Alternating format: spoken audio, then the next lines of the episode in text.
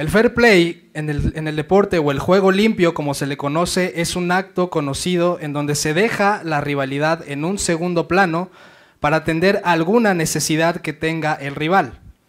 En septiembre, de, en septiembre del 2019 se llevó a cabo el Mundial de Atletismo en Qatar, en donde participarían dos hombres, uno era llamado Sunkar Dabo y el segundo era llamado Jonathan Busby. La carrera era de 5.000 kilómetros, pero en los últimos 300 metros Busby no podía más. Estaba al borde del colapso y a segundos solamente de desmayarse. Es entonces cuando llegó Dabo, que es el de la camiseta, el de la camiseta roja, para cargarlo y correr junto a él los últimos metros. Busby terminó la carrera, pero Dabo fue más que vencedor en el sentido que no solamente terminó la carrera, sino que ganó el respeto de su rival y el respeto de la audiencia a nivel mundial.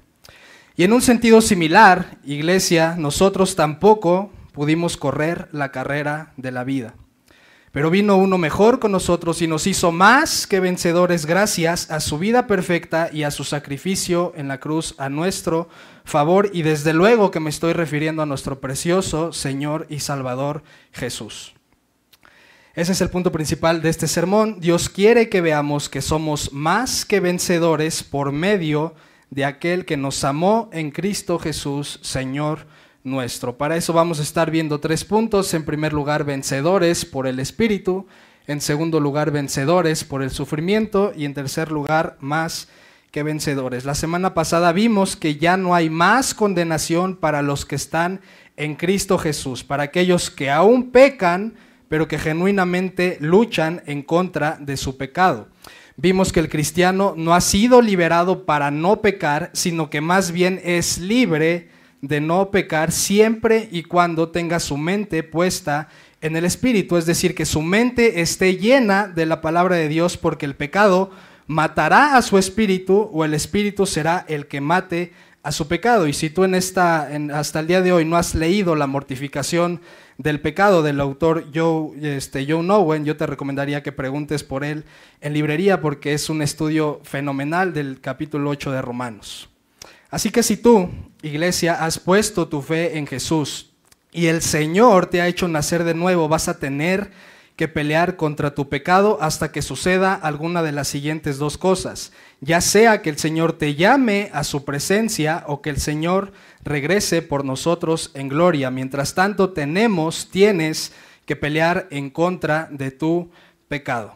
El día de hoy estaremos terminando con esta miniserie de Romanos 8, como les mencionaba al principio, y estaremos viendo que si Dios es nuestro Padre, estaremos siempre del lado ganador. En nuestras vidas podrá haber mil dificultades, que estoy seguro que en esta mañana tú tienes muchísimos problemas, muchos o pocos, pero tienes problemas en tu vida, pero el texto nos dice que somos, somos más que vencedores gracias a que Cristo murió por ti y peleó por ti y murió en tu lugar en aquella cruz. Así que vamos a comenzar con el primer punto de esta mañana, vencedores por el Espíritu. Vamos al versículo 14 que dice así, porque todos los que son guiados por el Espíritu de Dios, los tales son hijos de Dios.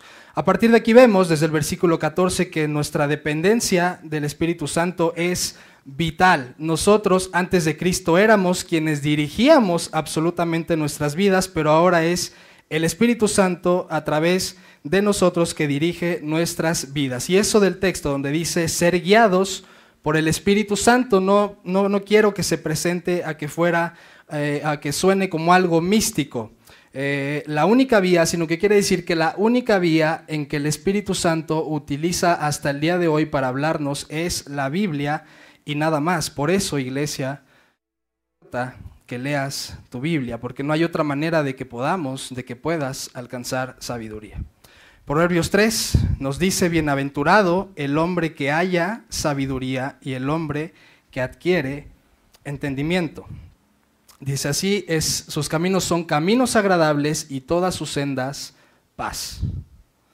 ¿Qué es lo que nos da la sabiduría que Dios nos ofrece en la Biblia? Vemos en este texto que nos ofrece al menos tres cosas si buscamos la sabiduría que solamente viene de Dios. En primer lugar, nos da una vida agradable, en segundo lugar, nos da una vida con paz y en tercer lugar, nos da una vida feliz. ¿Ustedes les gustaría tener algunas de estas tres cosas o las tres cosas? Yo estoy seguro que cualquiera de nosotros quisiéramos tener estos elementos en nuestras vidas y todo eso está disponible absolutamente para los hijos de Dios que son guiados por el Espíritu Santo, es decir, aquellos que han renunciado a vivir una vida sin Dios. ¿Quieres saber cómo es una vida sin Dios y sin su sabiduría? Lee el libro de Eclesiastés. Dice Salomón que la vida sin Dios es una vida vacía y una vida sin propósito, porque hasta para tener salud, hasta para tener posesiones, hasta para tener riquezas, necesitas a Dios para que te permita disfrutarlo. Puedes tener absolutamente todo en esta vida y aún así sentirte vacío, porque la vida de aquel que tiene a Dios como su máxima posesión y busca adquirir la sabiduría revelada en la Biblia, se evita años de dolor y sufrimiento sin propósito. Como hijo de Dios también vas a sufrir porque Cristo sufrió, pero tu sufrimiento es con esperanza dentro del plan perfecto de la instalación del reino de Dios. Dios no quiere que sus hijos estén atemorizados por el miedo a qué va a pasar mañana, sino hijos que confíen en su Padre Celestial, quien tiene control de absolutamente todas las cosas. El versículo 15 nos sigue diciendo, está en las pantallas, pues ustedes no han recibido un espíritu de esclavitud para, para volver otra vez al temor. ¿Se dan cuenta cómo Dios quiere expulsar de nuestros corazones el temor? Continúa diciendo el versículo 15, sino que han recibido un espíritu de adopción como hijos, por el cual clavamos, Abba, Padre, versículo 16. El Espíritu mismo da testimonio a nuestro espíritu de que somos hijos de Dios. El Padre nos ha adoptado. Yo no sé cómo sea tu relación con tu Padre terrenal, pero no la compares con la relación que como hijos podemos tener con Dios gracias a lo que Cristo hizo por nosotros en la cruz. Eh, puede que tú hayas tenido a un papá ausente, pero déjame decirte que Dios no te va a abandonar. Puede que hayas tenido un papá violento o que te falló, pero déjame decirte que Dios nunca te va a fallar y Dios nunca te va a lastimar. Y aun si tú hayas tenido al mejor papá del mundo, Dios lo supera en todos los sentidos. Dios quiere que confíes en Él como el Padre que nunca te va a defraudar. El Abba Padre del texto nos muestra que Cristo nos comparte de la unión perfecta que siempre ha existido entre Él como su Padre y Él como su Hijo. Hace tiempo escuché una historia que impactó mi corazón y que me gustaría compartir con ustedes en esta mañana. Imagina cierto día que estaba un padre con su hijo, amado en casa, con su único hijo, y mientras era de noche y dormían, de repente el padre escuchó un gran ruido que salió del cuarto de su hijo y que lo despertó. Enseguida el padre se dirige a la habitación de su hijo y al llegar, al abrir la, puerta, descubre a un asesino que acaba de matar a su único hijo. Pero no solo eso, sino que lo encuentra todavía con el cuchillo y la sangre encima. Imagina esa escena. Su hijo muerto y el asesino todavía estaba en la habitación. pero la historia no se queda hasta ahí hasta ahí vamos a la, parte final de la historia. Quiero que escuches la parte final de la historia. Imagínate la escena, el hijo muerto, el asesino ahí, ensangrentado, el hijo ya agonizando, pero el padre le pide al asesino que se quede en casa. Le dice que no lo van a denunciar a la policía y que por favor tome las cosas de su hijo, pues de ahora en adelante lo va a tratar como si fuera su propio hijo. ¿Te imaginas esa decisión? ¿Te parece increíble esta historia? Pues es exactamente lo que Dios hizo por ti y por mí.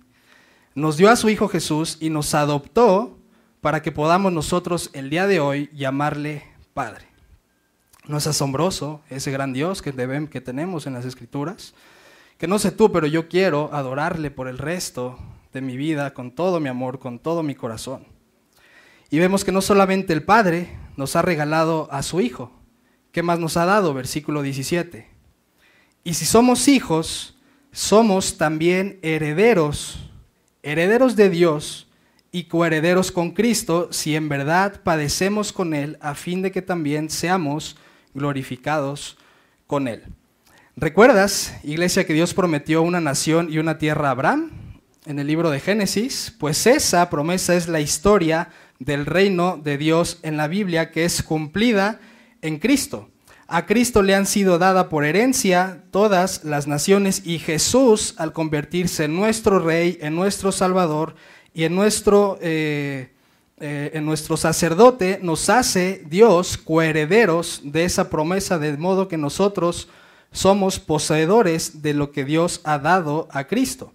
Pero no te quedes con eso nada más, porque eso no es lo importante. ¿Cuál es la mejor herencia que Dios nos ha dado? Leamos nuevamente el versículo 17.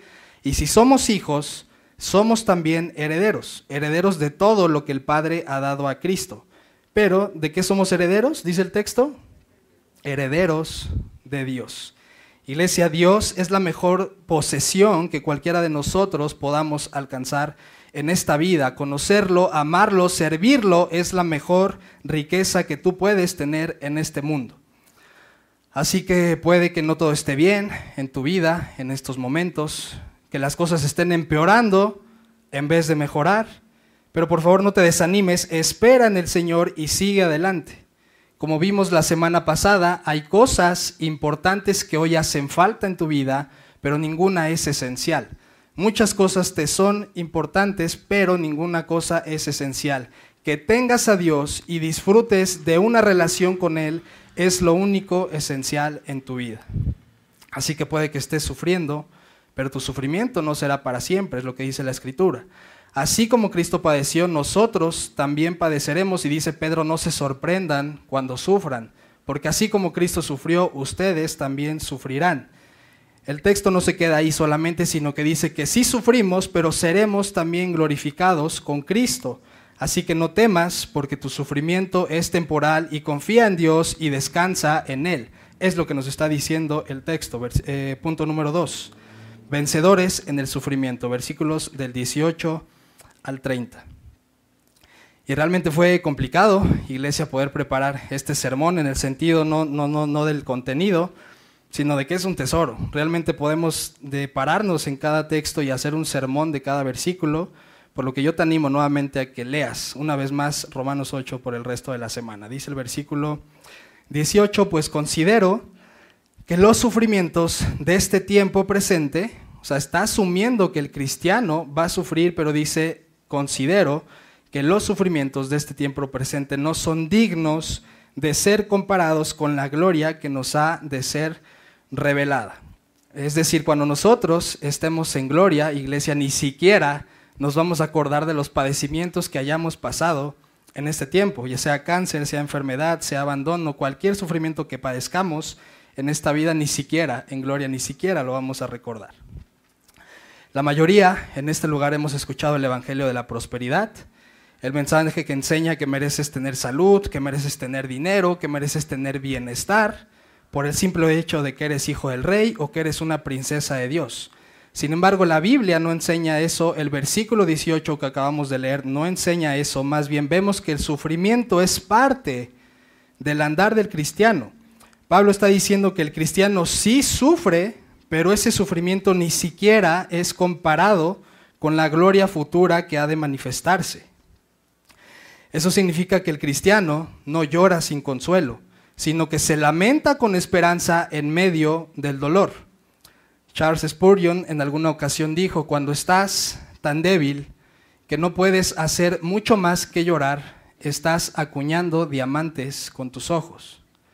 Las oraciones más dulces que Dios oye son los lamentos y suspiros de aquellos que no tienen esperanza en otra cosa más que en su amor, en el amor de Dios. Así que iglesia, llorar no es falta de fe.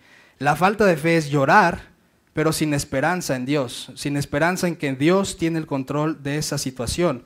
Apocalipsis 21 nos dice que Dios enjugará toda lágrima de nuestros ojos y ya no habrá más muerte, ya no habrá más duelo, ya no habrá clamor ni dolor, porque las primeras cosas tan solo habrán pasado y solo serán un recuerdo que vagamente vamos a recordar.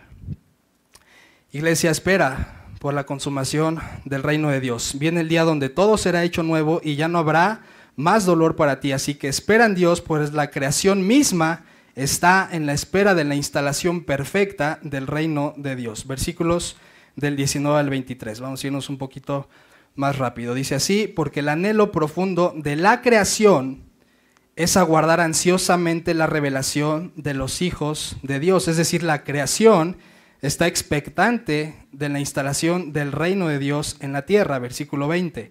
Porque la creación fue sometida a vanidad, no de su propia voluntad, sino por causa de aquel que la sometió en la esperanza. Es decir, la caída de Adán, el pecado, todo lo que está sucediendo en, nuestra actualidad, lo que está sucediendo en tu vida, siempre ha sido el plan A de Dios. No es accidente, sino que siempre ha sido plan de Dios para la instalación de su reino. Dice el versículo 21 de que la creación misma será también liberada de la esclavitud, de la corrupción, a la libertad, de la gloria de los hijos de Dios. Es decir, la creación también sufre por la caída en pecado que inició en Génesis capítulo 3 ve a los animales sufrir, ve a la naturaleza sufrir, ve todo a nuestro alrededor, el cambio climático, ve enfermedades, la naturaleza también sufre a causa de la entrada en el pecado de Génesis capítulo 3, versículo 22. Que la creación entera gime y sufre hasta ahora dolores de parto, es decir, eh, se va a escuchar un poco extraño, pero la naturaleza, la creación está embarazada, está embarazado en este momento esperando la manifestación de los hijos de Dios, es decir, la instalación del reino de Dios en la tierra, donde lo que acabamos de leer ya no habrá más llanto, ya no habrá más dolor, ya no habrá más sufrimiento. Mientras tanto, la creación está esperando ansiosamente este momento, dice el versículo 23, no solo ella, no solo la creación está esperando esto, sino que también nosotros mismos que tenemos las primicias del Espíritu aún nosotros mismos gemimos en nuestro interior aguardando ansiosamente la adopción como hijos, la redención de nuestro cuerpo. Es decir, nuevamente la caída en pecado de Génesis 3 no solo nos afectó a nosotros trayendo la muerte, sino que afectó aún a la creación misma y el mundo hoy se encuentra desesperanzado. Y esa justamente es la gloria del Evangelio de Jesús, que nos dice que su reino se está expandiendo y que todo lo malo va a ser revertido y serán hechas nuevas todas las cosas. Así que si tú estás en Cristo, no estás ajeno al dolor humano, ves el sufrimiento de los demás e incluso ves tu propio sufrimiento actualmente, pero la gran diferencia es que el cristiano tiene al Espíritu Santo morando dentro de él que nos fue dado para consolarnos en la espera de la consumación del reino de Dios. Efesios 1.13 nos dice, en él, también ustedes después de escuchar el mensaje de la verdad, el evangelio de su salvación, y habiendo creído, fueron sellados en él con el Espíritu Santo de la promesa, que nos es dado como garantía de nuestra herencia, es decir, de las cosas que fueron dadas a Dios y de Dios mismo, que es nuestra mayor herencia, con miras a la redención de la posesión adquirida de Dios para alabanza de su gloria. Hay un dicho popular que seguramente has escuchado que dice que en esta vida todo tiene solución menos la muerte y tiene sentido. Pues ninguno de nosotros podemos evitar morir, pero es un dicho que no es válido a la luz de la palabra de Dios. Dios dice que la muerte fue sepultada en la cruz y que ya no hay ningún poder para quienes hemos ido a Cristo en arrepentimiento y fe. Y esa es nuestra esperanza, que ya, que ya la muerte no tiene ningún poder sobre nosotros, dice el versículo 24. Porque en esperanza hemos sido salvados, pero la esperanza que se ve no es esperanza, pues ¿por qué esperar lo que uno ve? Pero si esperamos lo que no vemos, con paciencia lo aguardamos. Así que yo sé que tú anhelas y todos aquí anhelamos que no exista más sufrimiento, que ya no suframos más. Yo también quisiera ya no sufrir más, pero Dios nos dice que esperemos con paciencia su reino eterno en donde todo será perfecto. Mientras tanto, cada día Camina con el Señor, sea buena o sea mala ante tus ojos tu propia circunstancia. Tu dolor no será para siempre, tu tristeza no será para siempre. Así que levanta la cara, busca tu fortaleza en Dios, en su palabra y ata tu corazón a la palabra de Dios. La tristeza, amigos, no se cura con optimismo, no se quita con un échale ganas. Necesitas alimentarte de la palabra de Dios o no tendrás esperanza en medio de tu sufrimiento. Dice 2 de Timoteo 3, Toda escritura es inspirada por Dios y útil para enseñar, para reprender, para corregir, para instruir en justicia, a fin de que el hombre de Dios sea perfecto, equipado para toda buena obra. De modo que iglesia, la leer la Biblia no es una opción para el Hijo de Dios, sino que es una necesidad. La lectura de la Biblia y la oración también son regalos de parte de Dios para nosotros, de modo que si no tenemos una relación íntima con Dios a través de su palabra, si no tenemos una relación con íntima a través de la oración, no estamos utilizando los medios de gracia que Dios nos da para soportar cuando las cosas son adversas en nuestra vida. Dice el versículo 26, de la misma manera, también el Espíritu nos ayuda en nuestra debilidad pues no sabemos orar como debiéramos, pero el Espíritu Santo mismo intercede por nosotros con gemidos indecibles. ¿Te ha pasado alguna vez que te quedas sin palabras al orar a Dios? Que en tu dolor, en tu llanto ya no tienes ni siquiera palabras que decir, eso se debe a tu debilidad. Pero a pesar de tu debilidad, el Espíritu Santo intercede por ti a tu favor. Así que permíteme decirte algo, si Dios nos dio a su único Hijo Jesucristo para perdón de nuestros pecados, no hay nadie en este mundo que nos pueda amar más que Él. De modo que si tú puedes pensar que Dios no te escucha, puedes pensar que Dios, no te, que Dios te ha abandonado, pero ese es solo un pensamiento que surge por nuestra debilidad, pues nosotros continuamente abandonamos a Dios, pero Dios nunca nos abandona a nosotros.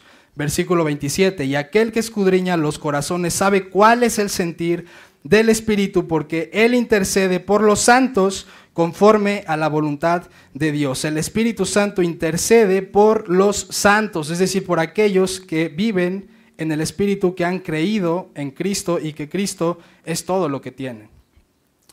Si tú llevas mucho tiempo orando por algo que no ha sucedido, no es que Dios no, te escuche, no es que Dios esté enojado contigo, simplemente es que Dios sabe lo que es mejor para ti y para tu santificación. Y ya sea que te conceda tu petición o que no te la conceda, esa es la voluntad de Dios para tu vida. Dice el texto que Dios intercede por los santos conforme a su voluntad. ¿Quieres saber cuál es la voluntad de Dios para tu vida? Primera Tesalonicenses 4:3 nos lo dice claramente. La voluntad de Dios para ustedes, que dice el texto, es su santificación, no que Dios te conceda todas tus peticiones. Y mucha atención con esto. Si Dios te concede lo que le pides en oración, es para tu santificación.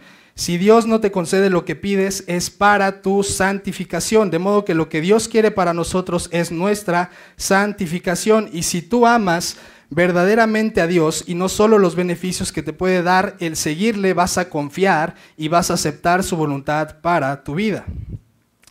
Dice el versículo 28, sabemos que para los que aman a Dios, todas las cosas cooperan para bien. Esto es, para los que son llamados conforme a su propósito. Si tú amas a Dios, puedes confiar en que absolutamente todo lo que te pase va a ser para tu bien y para avanzar su propósito en ti. ¿Cuál es ese propósito? Versículo 29, porque los, a los que de antemano conoció, también los predestinó, y leamos todos juntos lo que dice subrayado, a ser hechos conforme a la imagen de su Hijo. Dios quiere hacernos a la imagen de su Hijo, para que Él sea el primogénito entre muchos hermanos. De modo que todo lo que pasa en tu vida es para hacerte más a la imagen de Jesús. Y mucha atención con la siguiente frase. La providencia de Dios para tu vida gira en torno a tu bien mayor. Y ese bien mayor es que cada vez seas más parecido en carácter a Cristo. Cualquiera que sea el problema en tu vida en esta mañana, Dios quiere formar el carácter de Cristo en ti a través de esa circunstancia. Dios quiere que crezcas en tu amor. Dios quiere que crezcas en tu paciencia. Dios quiere que crezcas en tu bondad, que crezcas en mansedumbre. En otras palabras, que reflejes la imagen de Jesús en medio de tu debilidad. Ese es nuestro llamado y es para eso que nos salvó Dios y no para querer abandonar, no querer abandonar esta tierra. Nosotros no queremos sufrir, pero el sufrimiento es el medio que Dios utiliza para santificarnos. dice en el versículo 30. A los que predestinó, a estos también llamó. A los que llamó, a estos también justificó. A los que justificó, a esos también glorificó. De modo que Filipenses 1.6 nos dice que lo que Dios comienza con sus hijos, lo termina. En este versículo 30 vemos cómo opera la gracia de Dios en sus hijos. Primero vemos que dice el texto, los conoció. ¿ok? Dios los conoció, todavía ni los cielos ni la tierra existían y Dios ya te conocía. Segundo, ¿qué hizo Dios? Los predestinó, ¿ok? Para hacerlos un pueblo para sí, para su propia gloria. Tercero, los llamó, ¿ok? Y el llamado, ¿cómo sucede en nuestras vidas? A través del Evangelio, cuando escuchas el Evangelio. En cuarto lugar, ¿qué hizo Dios? Los justificó. ¿Ok? Es decir, ya ellos no pagan por sus pecados, sino que Cristo pagó por sus pecados en la cruz. Y en quinto lugar, ¿qué dice? Los glorificó, en donde recibiremos un cuerpo semejante al de Cristo. Entonces, eh, una pregunta, iglesia, ¿en qué punto estamos todos aquellos que ya estamos en Cristo? ¿En qué punto de estos estamos todos aquellos que ya hemos ido a Cristo en arrepentimiento y fe? ¿Ok? ¿Quién da más? ¿Quién da menos? Nosotros, iglesia, estamos entre el cuarto punto, en donde Dios ya hizo todo esto con nosotros, Él en realidad ya lo hizo todo, pero estamos en este punto entre el cuarto y el quinto, en donde Dios ya nos justificó y ahora vamos en camino hacia la glorificación, pero nos encontramos en este punto intermedio que significa santificación. Iglesia, no hay nada que Dios no haga motivado en su amor por ti y por tu bienestar. Puede que ahora no lo entendamos, puede que ahora no lo entiendas, pero créeme, algún día veremos su obra grandiosa en nosotros. Con eso quiero que pasemos al último punto, más que vencedores, versículos del 31 al 39. Dice versículo 31 y 32, entonces, ¿qué diremos a esto? Si Dios está por, por nosotros, ¿quién estará contra nosotros? El que no negó ni a su propio Hijo, sino que lo entregó por todos nosotros, pregunta Pablo, ¿cómo no nos dará también junto con él todas las cosas? Iglesia, Dios ha querido actuar a nuestro favor, nuestro Padre ha, ha decidido darnos a su propio Hijo, el Hijo quiso dar su propia vida en rescate por ti y el Espíritu Santo quiere habitar en ti para fortalecerte. No sé si recuerdes la reciente matanza en la escuela de Uvalde, Texas, que fue muy famosa en, redes sociales, en noticieros, en donde un joven entra y mata a 19 niños y dos adultos. Eh, ¿Qué pasaría? Y, esa, esa pregunta yo me la hacía y quería compartirla con ustedes. ¿Qué pasaría si te dijeran, especialmente los que tienen hijos, qué pasaría si te dijeran que hay una manera de liberar al responsable, de liberar al asesino. Y esa manera de liberarlo es que tú mandes a tu hijo a la cárcel para que el asesino salga. La pregunta es, ¿lo harías? Aquellos que son padres de familia, ¿entrarías a tu hijo, entregarías a tu hijo inocente en la cárcel para que el asesino de Ubalde salga? La mayoría de nosotros diríamos que no. Esa es la diferencia entre Dios y nosotros. Dios sí lo hizo. Entregó a su Hijo que era inocente para que pecadores como nosotros no muramos eternamente.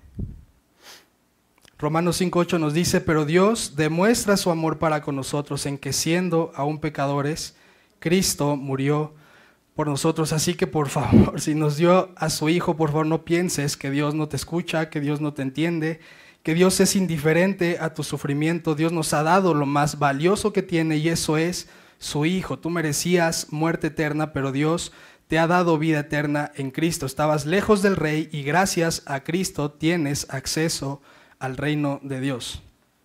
En estos últimos meses he estado meditando en los libros de primero, primer libro de Samuel, segundo libro de Samuel, y veía que los pecados, eh, veía los pecados de David, veía los pecados de Saúl, y normalmente satanizamos los de Saúl, pero los de David son igual o peor de terribles. Ambos pecaron terriblemente, tanto David como Saúl.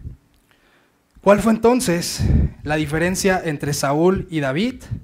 En que Dios escogió a David para perdonar sus pecados. Y aquí nuevamente quiero tener mucho cuidado con esto. No es que David tenía permiso para pecar y Saúl no. O sea, que Dios no le dio permiso a Saúl, pero a David sí. Dios odiaba el pecado exactamente igual que el de Saúl, eh, eh, odiaba exactamente igual el pecado de David. La diferencia es que David se arrepintió y abandonó su pecado. Saúl no lo hizo. Así que, ¿qué pasa contigo hoy? ¿Te arrepientes de tu, de tu pecado y lo abandonas o permaneces en él? Los escogidos de Dios aún pecan. Eso, eso nos lo deja claro Romanos 7, Romanos 8. Si tú eres salvo, no te sorprendas de que sigues pecando, de que sigues con pensamientos que van en contra de la santidad de Dios, pero dice, pero pelean en contra de su pecado, se arrepienten y abandonan su pecado. ¿Por qué? Por amor a Dios. Versículo 33. ¿Quién acusará entonces a los escogidos de Dios? aquellos que todavía pecan, pero que se arrepienten y son limpiados. ¿Quién los acusará? Dios es el que justifica, dice el versículo 33. Lo que está diciendo Pablo aquí es que nada ni nadie podía salvarnos. Íbamos camino a recibir la ira justa de Dios, no había salida excepto que Dios interviniera y así lo hizo, de modo que los escogidos de Dios estamos en una posesión, posición privilegiada.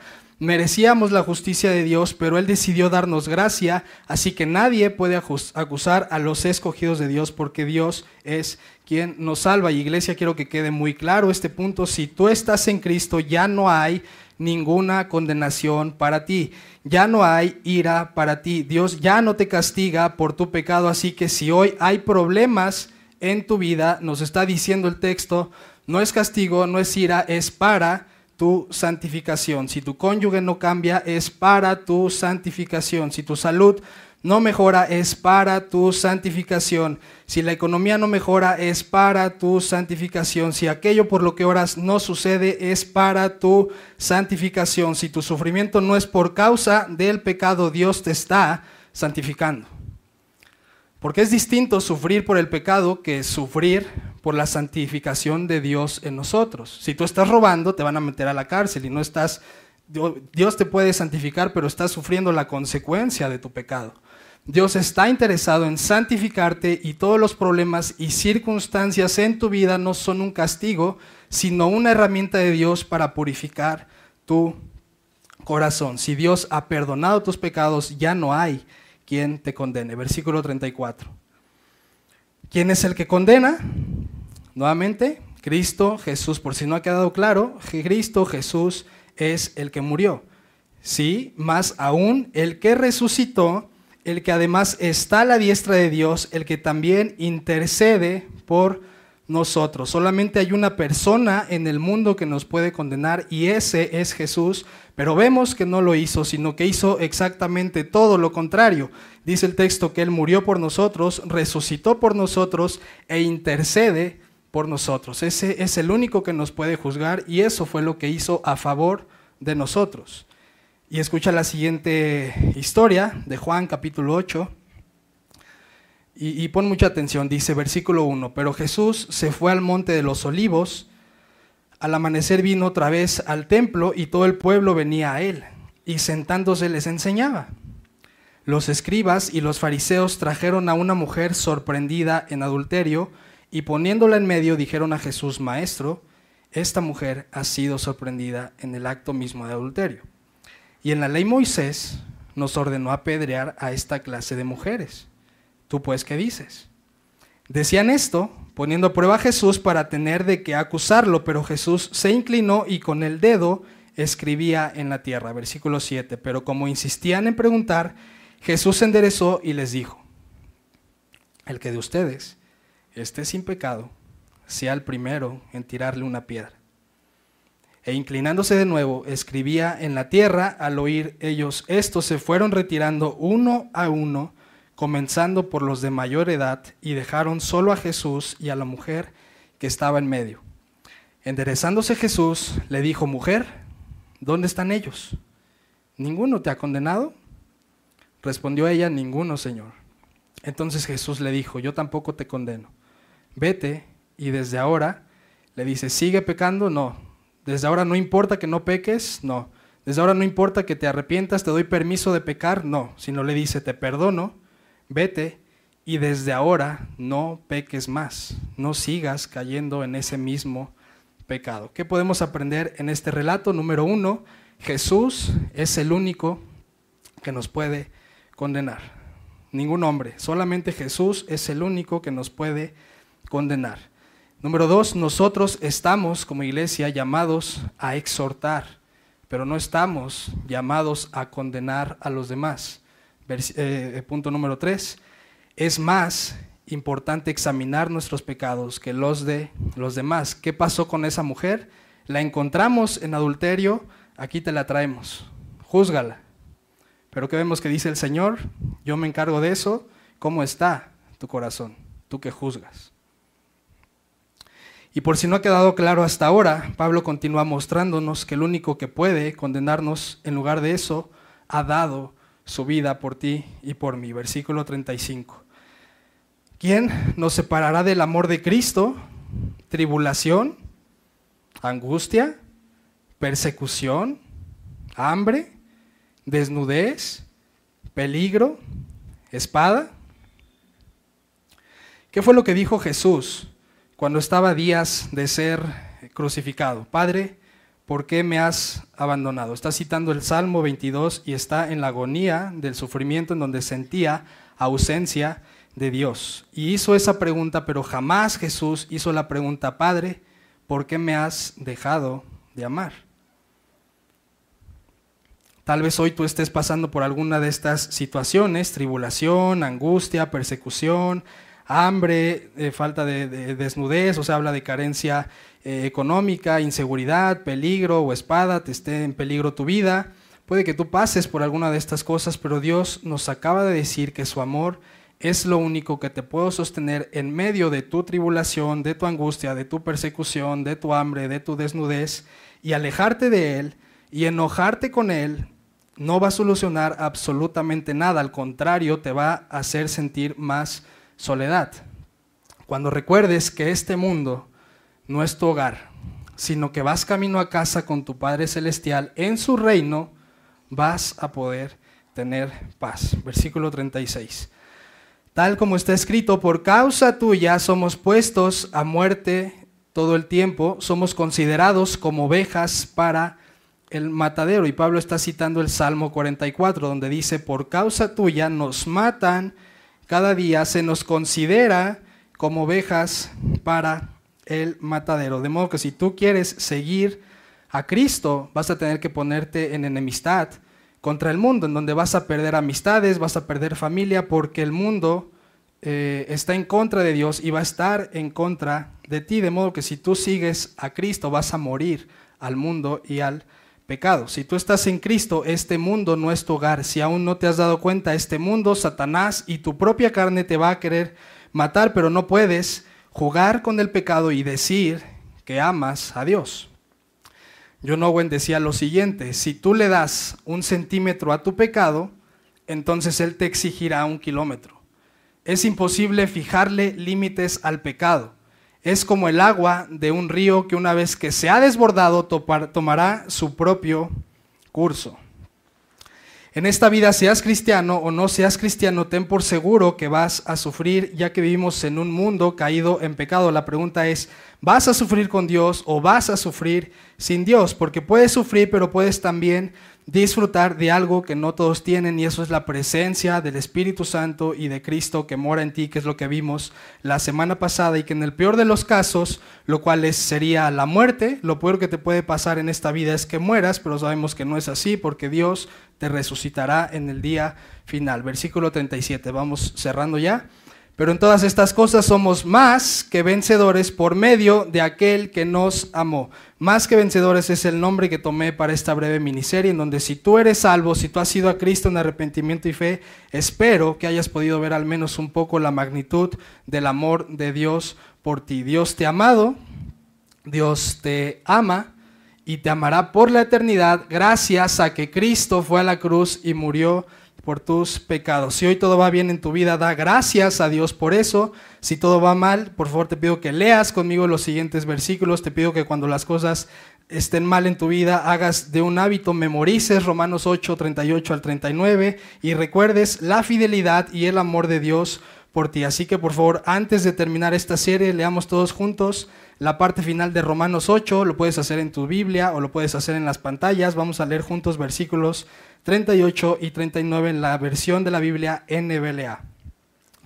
Así que lo leemos juntos, iglesia, porque estoy convencido de que ni la muerte, ni la vida, ni ángeles, ni principados, ni lo presente, ni lo porvenir, ni los poderes, ni lo alto, ni lo profundo, ni ninguna otra cosa creada nos podrá separar del amor de Dios que es en Cristo Jesús, Señor nuestro. Este mundo te va a querer separar de Dios, Satanás te va a querer separar de Dios, tú mismo te vas a querer separar de Dios, pero este texto nos dice que Dios no se va a separar de nosotros porque Él es fiel. ¿Cómo podemos concluir este sermón? Si hoy tú estás en Cristo, no dejes de, maravillarte siempre en que tus pecados han sido perdonados. Tu salud puede ir y venir. Una buena economía puede ir y venir. El amor de Dios por ti no va y viene. El amor de Dios por ti permanece contigo cuando lo sientes y cuando no lo sientes. No depende de ti, depende de Él. Y si tú hoy estás sin Cristo, te ruego que abandones tu pecado y vayas a Cristo. No habrá más condenación para ti y serás más que vencedor solamente porque Cristo pagó por tus pecados y va a permanecer contigo hasta tu glorificación.